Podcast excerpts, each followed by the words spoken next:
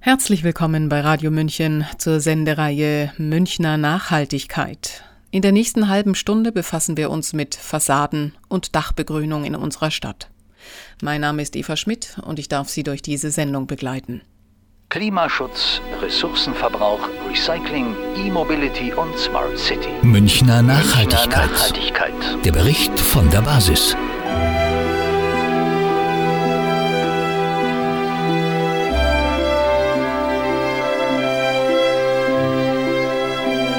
Münchner Nachhaltigkeit. Nachhaltigkeit.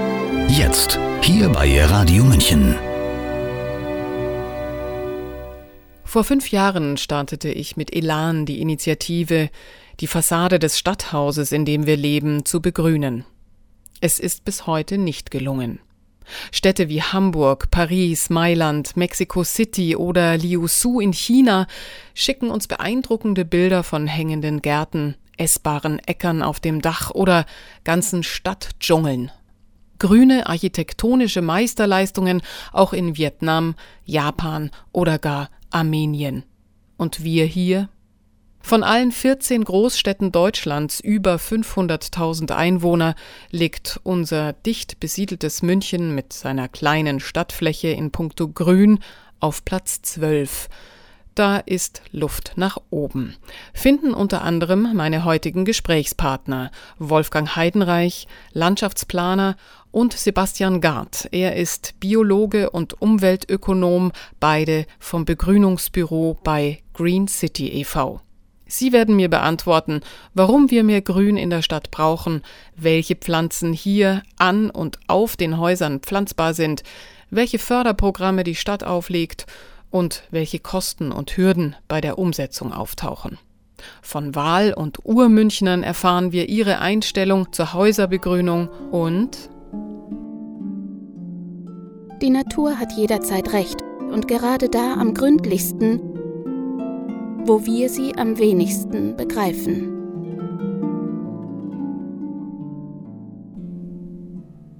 Wolfgang Goethe wird uns begleiten mit seiner Naturvergötterung und seiner Auffassung zur Realisierung des Menschenmöglichen.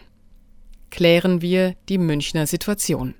Das Begrünungsbüro bei Green City ist seit 1990 aktiv, um auch das Grün in der rasch wachsenden Stadt zu entwickeln. Was hat sich denn in den letzten 30 Jahren getan? Oh, die Frage kann ich nicht beantworten.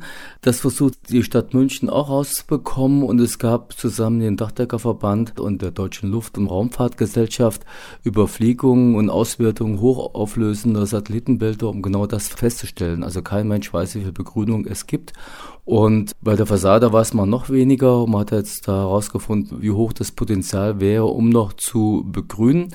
Was aber man schon sagen kann, dass es sehr viele Dachbegrünungen gibt, wohl die meisten in München, weil es seit 1996 die Freiflächengestaltungssatzung gibt, die besagt, dass man ab 100 Quadratmeter Flachdach mindestens extensiv begrünen muss. Und wir wünschen uns natürlich, dass nicht nur extensiv begrünt wird, sondern dass intensiv begrünt wird mit einer Nutzung für die Bewohner des Hauses. Dass man die starken Flächenverbrauch, Nutzungsdruck von den zuziehenden Bewohnern, dass das abgefedert wird. Also der englische Garten wird einfach nicht größer, egal wie Leute zuziehen. Und wir müssen einfach auf Dächer ausweichen. Sagt Wolfgang Heidenreich. Empfinden die Münchner Bürger eine intensivere Stadtbegrünung als genauso erstrebenswert? Was sind denn deren Assoziationen? Grundsätzlich positive. Eine Großstadt wie München kann halt immer mehr Grün vertragen, sei es auf Flächen oder an Fassaden. Es ist gut für die Luftreinhaltung. Es kann durchaus auch ästhetische Aspekte haben, wenn es gut umgesetzt ist. Und ich bin dem äh, positiv gesonnen. Efeu vielleicht. Ich weiß nicht, habe ich noch nicht so oft gesehen auch. Wärme- oder Kälteisolierung, Sauerstofferzeugung aus CO2, mehr Wohnkomfort. Große Nachteile natürlich hässliche Flecken von Efeu an den Wänden. Also Artenvielfalt ist sehr, sehr positiv. Es schaut gut aus, also der Blick ins Grüne. Tierchen klettern hoch. Es wird kühler im Sommer und man muss jedes Mal die Fenster freischneiden. Und welche Begrünungen haben diese Leute vor Augen, wenn sie darüber sprechen? Zu Hause in der Straße, da wächst halt einfach so Efeu an den Häusern so von alleine ein bisschen hoch, aber jetzt nicht äh, quasi gewollt, sondern einfach, ja, weil es halt darum wuchert gegenüber. Die kriegen ihre Fensterläden nicht mehr zu. So, so grüne Gewächse wie Trauben oder sowas vor den Häusern und dann sind halt nur die Fenster offen und äh, der Rest ist halt komplett grün. Mm, habe mal in Paris so ein Haus gesehen, das ziemlich begrünt war an der Fassade und auch teilweise so Dachflächenbegrünung hatte. Das fand ich sehr faszinierend. Dann habe ich direkt gegenüber von meinem Wohnzimmer eine Efeu-Fassade für Fassadenbegrünung in München wüsste ich jetzt keins direkt. Ich habe am Kochelsee was gesehen, das war relativ unschön gemacht, war eher eine Schallschutzmauer, die quasi vor ein Wohnhaus gesetzt war. Naja, also Münchner Beispiele sind da kaum dabei.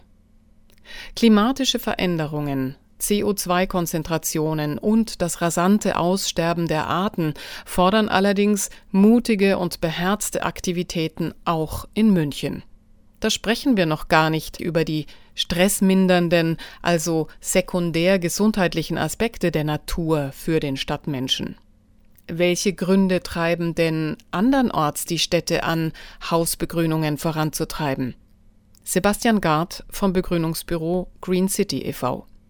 Ja, zum einen haben wir die Überhitzung der Städte. Es ist ja so, dass sich Fassaden, aber auch Wege oder Straßen wie Hitzeakkus verhalten im Sommer. Die speichern die Wärme, geben sie in der Nacht ab. Das heißt, es findet keine Abkühlung mehr statt. Das ist ein großes Problem für Personenkreise, die zum Beispiel sehr alt sind oder sehr jung oder krank. Also die Mortalität steigt in diesen Monaten der Hitze aber auch natürlich, um mit dem Regenwassermanagement sich zu verbessern. Es ist nämlich so, dass in der Vergangenheit der Regen eher verteilt über den Sommer gefallen ist und wir sehen jetzt schon, was in Zukunft sich noch sehr, sehr stark verschärfen wird, dass die Regenmenge zwar sich nicht groß verändert, aber sich auf wenige starke, sehr, sehr kurze Ereignisse zusammendampft. Das heißt, wir haben dann oft innerhalb von 10, 15 Minuten Regenmengen, die sonst in drei, vier Wochen fallen.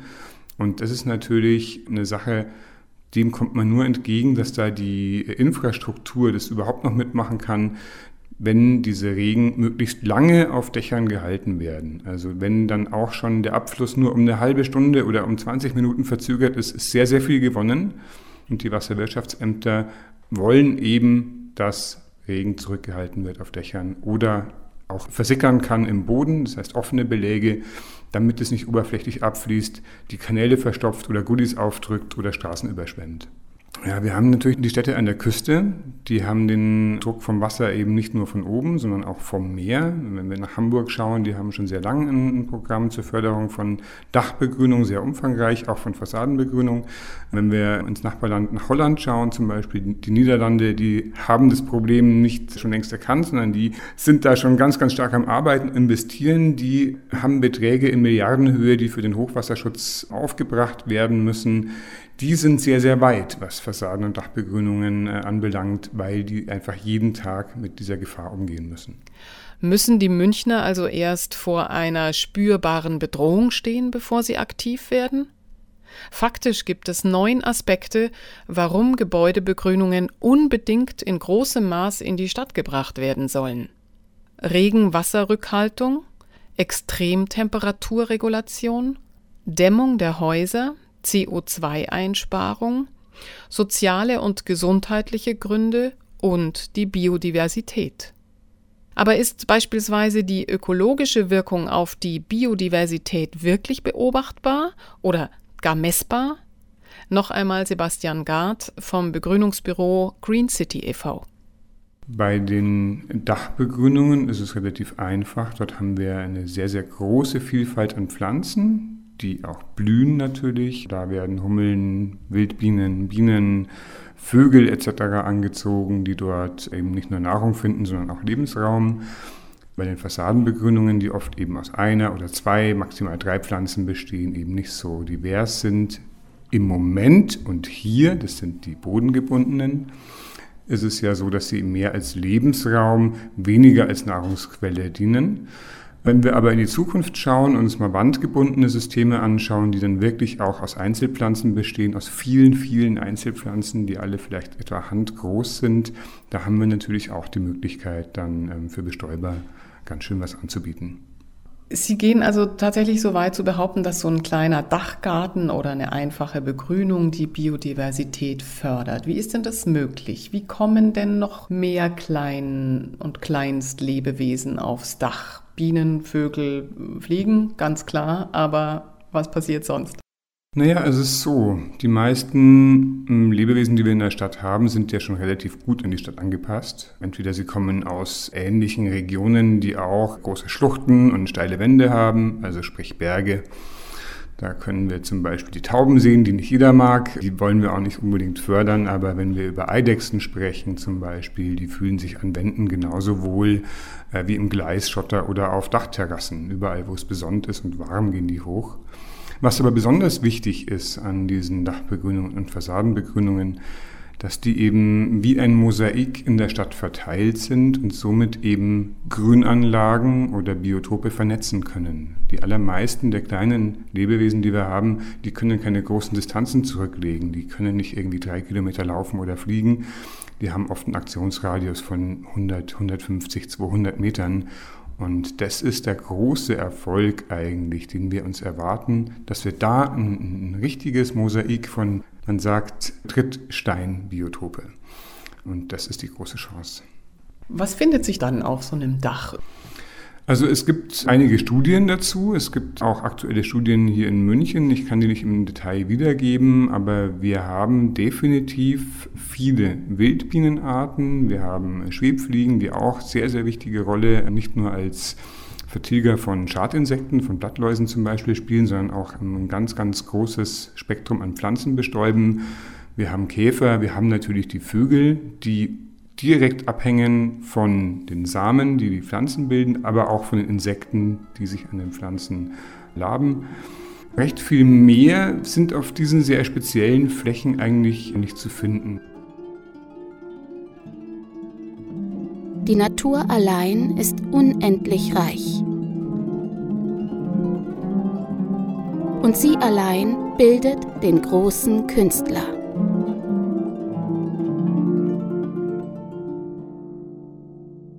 Gibt es dann, wenn die sich angesiedelt haben, wieder Probleme mit den Bewohnern, die sich mit den Insekten oder gar mit Kleintieren in den Wohnungen abplagen müssen? Das ist tatsächlich eine der Standardfragen.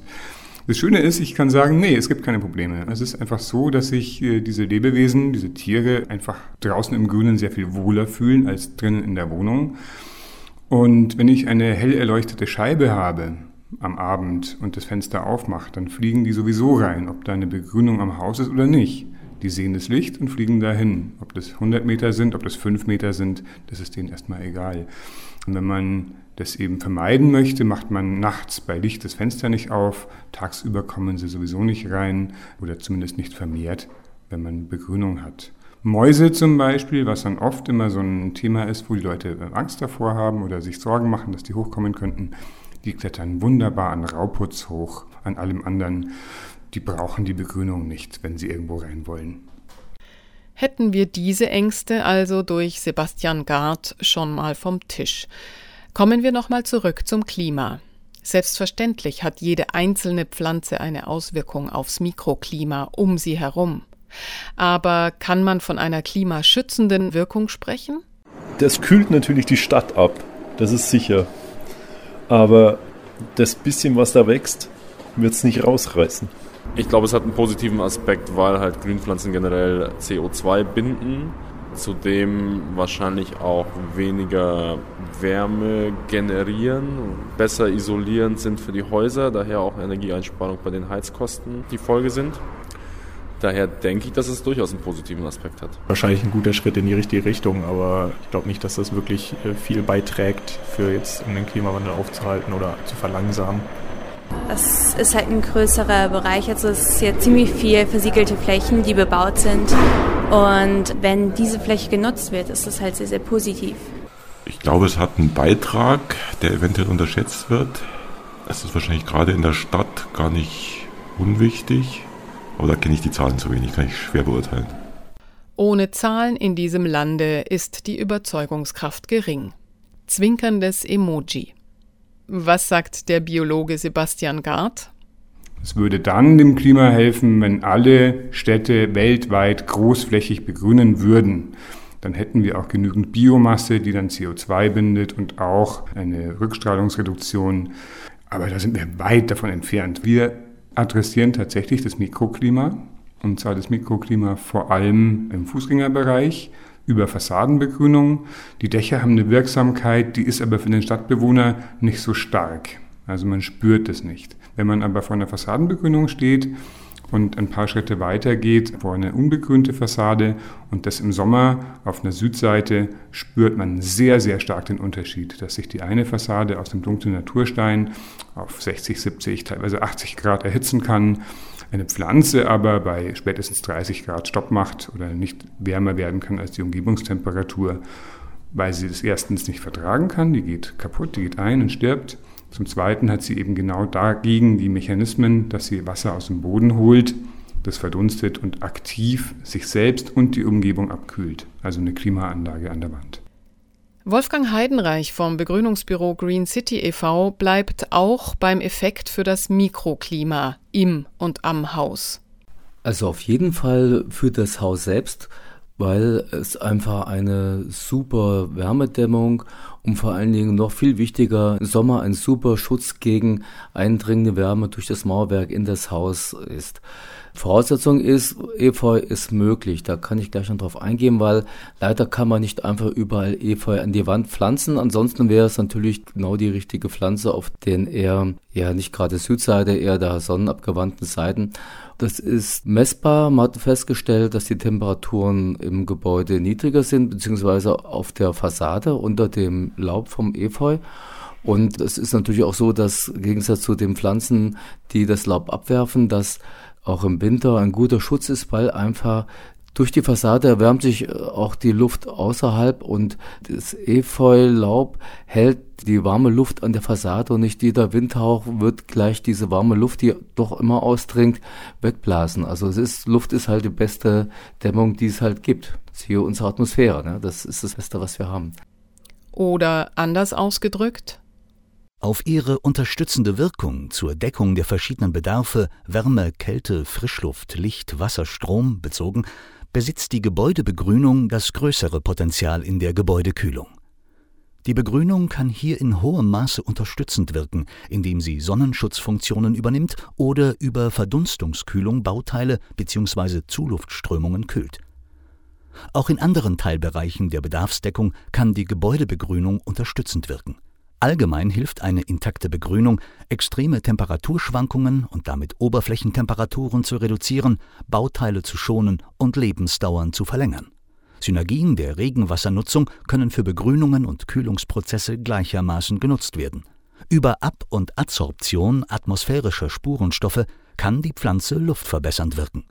Die hausnahe Luftfeuchtigkeit wird erhöht so steht es im Forschungsbericht Gebäude, Begrünung, Energiepotenziale und Wechselwirkungen, einem interdisziplinären Leitfaden bereits aus dem Jahr 2013 vom Bundesministerium für Umwelt, Naturschutz, Bau und Reaktorsicherheit, der Forschungsinitiative Zukunft Bau und dem Bundesinstitut für Bau, Stadt und Raumforschung.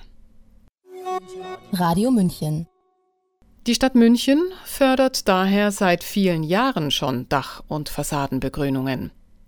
Die extensive Begrünung von Dächern wird beispielsweise mit 50 Prozent der als förderwürdig anerkannten Kosten, höchstens allerdings mit 25 Euro pro Quadratmeter bezuschusst. Bei der Begrünung von Fassaden zur Straße hin beträgt der Zuschuss 50 Prozent, die Pflanzen werden zu 100 Prozent übernommen. Die Anträge sind an das Baureferat der Landeshauptstadt Gartenbau in der Friedenstraße 40 zu stellen. Für die Dachbegrünung können allerdings noch an anderer Stelle Gelder eingespart werden, nämlich bei der Stadtentwässerungsbehörde. Wolfgang Heidenreich das läuft jetzt über die Stadtentwässerung, so nennt sich die Behörde in der Stadt München. Die haben ganz großes Interesse, dass möglichst viele Dächer begrünt werden. Natürlich nur die, die am Kanal angeschlossen sind, wo dann das Wasser auch letztendlich in die Kläranlage läuft. Und bei Starkregenereignissen ist das Kanalsystem und auch die Kläranlage völlig überlastet. Und deswegen sagt die Stadtentwässerung, wenn ihr euer Flachdach mit mindestens 10 cm Substrat, also das ist das Dachgartenboden, ein leichtes Substrat, was gut Wasser hält, auf das Dach aufbringt, dann sagen wir, die Stadtentwässerung, dass 70 Prozent des Niederschlagswassers auf dem Dach verbleibt, also im Boden, in der Pflanze oder verdunstet und nur 30 Prozent überhaupt im Kanal ankommen und die 30 Prozent kommen auch noch zeitverzögert an, wenn die Starkregenereignisse sind. Also die große Welle ist erstmal durch, wo dann die Kanaldeckel hochgehen und Unterführungen überflutet sind. Und danach läuft erst das Dachwasser ab. Und deswegen sagt die Stadtentwässerung, also ihr zahlt auch nur noch die 30 Prozent, die im Kanal ankommen, nur diese Abwassergebühr. Sagt Wolfgang Heidenreich, dessen Begrünungsbüro bei Green City für die Bekanntmachung dieser verschiedenen Förderungen zuständig ist. Die Entsiegelung des Bodens, ein paar Meter nun über dem Boden, macht, dass das Regenwasser zunächst auf dem Dach verbleibt. Um wie große Mengen handelt es sich dabei? Macht das Hausbesitzern keine Angst? Wir haben natürlich ganz unterschiedliche Mengen. Wir können mit einem ganz, ganz kleinen, sehr extensiv begrünten Dach ausgehen. Da sind es 100 Liter, wenn es ein bisschen größer ist, sind es 400 Liter. Es können aber auch ohne weiteres 1000 oder 2000 Liter sein, wenn wir uns intensiv Retentionsdächer anschauen. Das sind große Gewichte, ja, natürlich. Man muss auf gar keinen Fall Angst haben, weil jede Begrünung eine statische Prüfung vor sich hat. Das heißt, diese Dächer werden, wenn sie nicht für eine Begrünung ausgelegt sind, eben ertüchtigt, nachträglich statisch, beziehungsweise von Anfang an so geplant, dass wir dann eben entweder Stahlträger drin haben oder Streckbetonstrukturen, die genau für solche Lasten ausgelegt sind. Da kommt man jetzt automatisch zu den Bedenken der Bauherren. Das ist eine Menge Gewicht, das ist dann eine Menge Maßnahme, das ist eine Menge Geld. Das Gewicht ist also mehr als so ein paar Ziegel, oder? Definitiv. Es würde sich niemand ein 1000 Liter Aquarium in die Mitte von einem Altbauzimmer stellen. nee, es ist je größer und umfangreicher und natürlich dann auch attraktiver so eine Dachbegrünung ist, desto technisch aufwendiger ist es, desto teurer ist es auch. Und solche Dachbegrünungen sind im Moment eigentlich ökonomisch für die meisten sehr uninteressant. Wie sieht denn dann so eine Dachbegrünung aus? Es gibt ja den Unterschied zwischen extensiv und intensiver Dachbegrünung, wo mehr Wasser gehalten werden kann und weniger Wasser, wo man eventuell sogar noch nachgießen muss. Wie sieht dieser klassische Aufbau aus? Der klassische Aufbau ist im Prinzip, dass man auf das Dach keine Ziegel oder Schotter drauf schüttet, sondern es kommt erstmal eine wasserdichte Abdeckung, dass natürlich kein Wasser reintropft. Auf diese kommt eine wurzeldichte Schicht, eine Sperrschicht drauf, dass eben auch Pflanzenwurzeln, die ja sehr stark sein können, jeder kennt es, nicht durchdringen können und dann das Dach undicht machen. Dann kommt eine Wasserspeicherschicht drauf. Das kann man sich vorstellen wie ein Eierkarton aus zum Beispiel Plastik. Es gibt aber auch andere Materialien, die dann eben in, Wasser speichern können, zwischenspeichern in den kleinen Vertiefungen. Darüber kommt ein Vlies das, das Wasser dann transportieren kann, eben aktiv nach oben saugen. Und auf dieses Vlies wird im Prinzip dann Erde geschüttet. Salopp gesagt Erde, man spricht normalerweise immer von Substrat. Das sind da verschiedene Mischungen, die haben Tonanteile, die haben mineralische Anteile, die haben Humusanteile, dass die Pflanzen alle ihre Nährstoffe bekommen.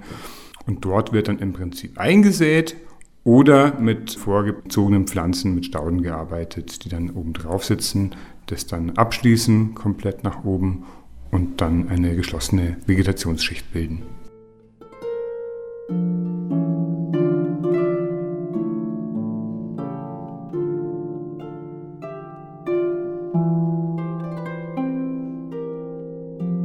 Alles ist gut, wie es aus den Händen der Natur kommt.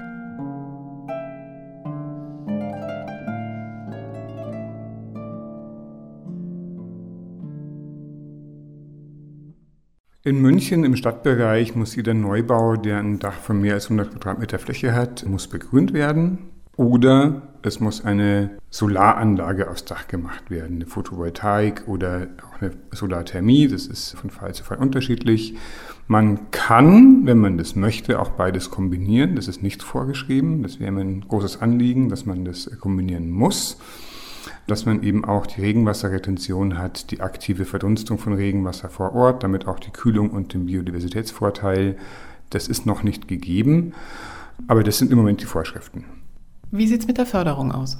Es gibt ein relativ umfangreiches Förderprogramm für freiwillige Begrünungsmaßnahmen. Das heißt, jeder, der schon ein Dach zum Beispiel hat und das nur neu eindecken möchte, der muss das nicht begrünen, kann das aber machen und kann dafür eben Fördersätze abrufen von der Stadt München. Genauso auch, wenn er zum Beispiel einen bestehenden Parkplatz entsiegelt, dort den Asphalt aufreißt, das entweder schottert oder mit Pflastersteinen belegt oder mit Mosaikpflaster belegt, wo dann auch Gras da drin wachsen kann. Der kann sich ähm, Fördermittel von der Stadt holen. Neu seit dem 1. Januar ist es sogar, dass Unternehmen, die Biodiversität fördern möchten auf ihren Grünanlagen, sogar für Baumpflanzungen, aber auch für Blühstauden etc. Fördermittel bekommen können. Sagt der Umweltökonom Sebastian Gard vom Begrünungsbüro beim Green City e.V. Der Boden zu mehr Grün an und auf den Häusern ist also bereitet. Warum sehen wir dennoch so wenig Grün an und auf Münchens Häusern? Bei den Eigentümergemeinschaften haben wir einen Sonderfall, da müssen nämlich alle Eigentümer einstimmig dafür sein. Das ist fast immer ein K.O.-Kriterium, das schaffen wir fast nie. Und bei den Bauherren ist natürlich die Rendite das Thema schlechthin. Bei den Bodenpreisen hier in München, wenn man dann einen halben Meter von der Grundstücksgrenze zurückgeht mit dem Bau, um dort eine qualitativ hochwertige Fassadenbegrünung zu machen, verliert man genau diesen halben Meter, den man vermieten kann.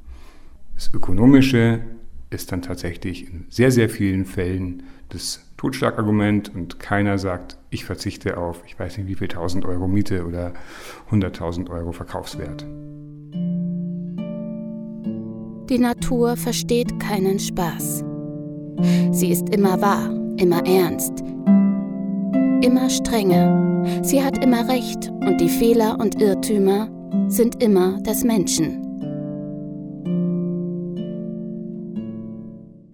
Es fehlen in dieser Stadt Visionen, Kreativität und Mut von Architekten und Bauplanern und die beherzte Umsetzung durch Bauherren und Eigentümer. Seit 1990, wir erwähnten es zu Beginn der Sendung, existiert nun das Begrünungsbüro von Green City für München. Wolfgang Heidenreich fasst noch einmal die Argumente für die Begrünung zusammen. Also wo wir versuchen mit zu überzeugen, was wohl auch hin und wieder klappt, ist einfach zu betonen, dass die Begrünung sowohl auf dem Dach als auch an der Fassade erstmal ein hervorragender Gebäudeschutz ist.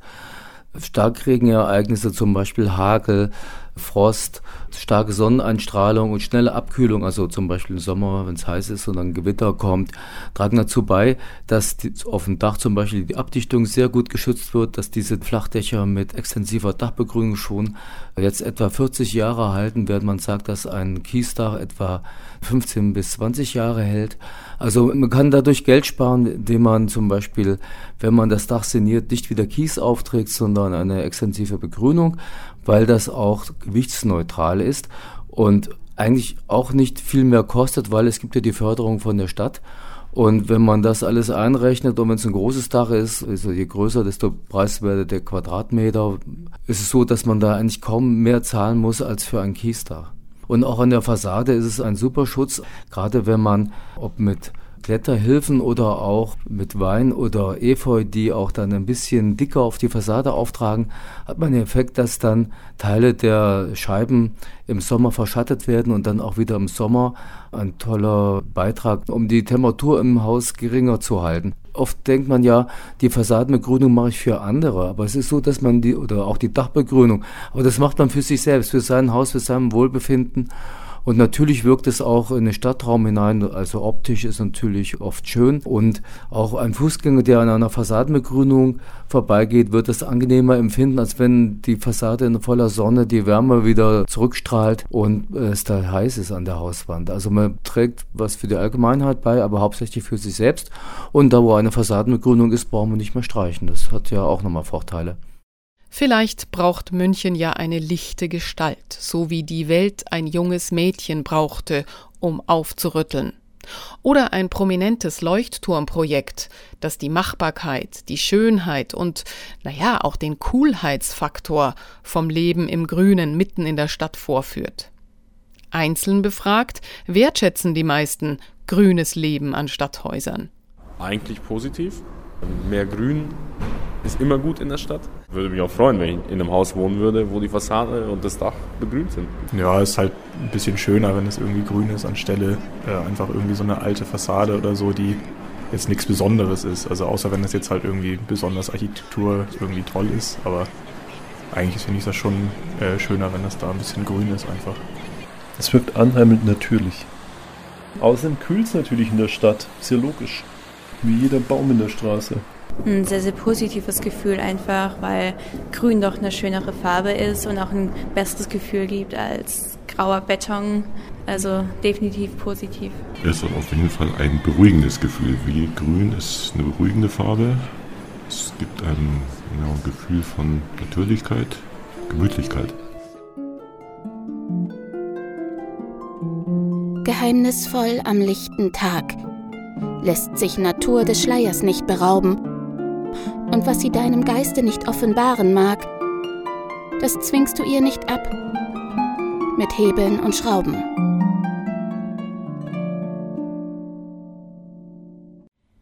Okay, gut. Ich werde meinen Mut nochmal zusammennehmen, um die Fassadenbegrünung unseres Wohnhauses in Giesing voranzutreiben. Sie hörten die letzte Sendung in unserer Reihe Münchner Nachhaltigkeit. Heute Fassaden- und Dachbegrünungen in München mit dem Landschaftsplaner Wolfgang Heidenreich, dem Biologen und Umweltökonomen Sebastian Gard, beide vom Begrünungsbüro bei Green City e.V. und Zitate von Wolfgang Goethe. Die Musik stammt von Karl Philipp Emanuel Bach, gespielt von Christina Bianchi. Sprecher Andi Königsmann und Eva Schmidt die auch für die Sendung verantwortlich zeichnet. In Kürze finden Sie diese Sendung zum Nachhören auch auf unserer Internetseite www.radiomünchen.net. Münchner Nachhaltigkeit. Nachhaltigkeit. Der Bericht von der Basis. Jeden vierten Dienstag im Monat um 8.30 Uhr und gleich danach auf unserer Homepage zum Nachhören. Münchner Nachhaltigkeit. Radio München.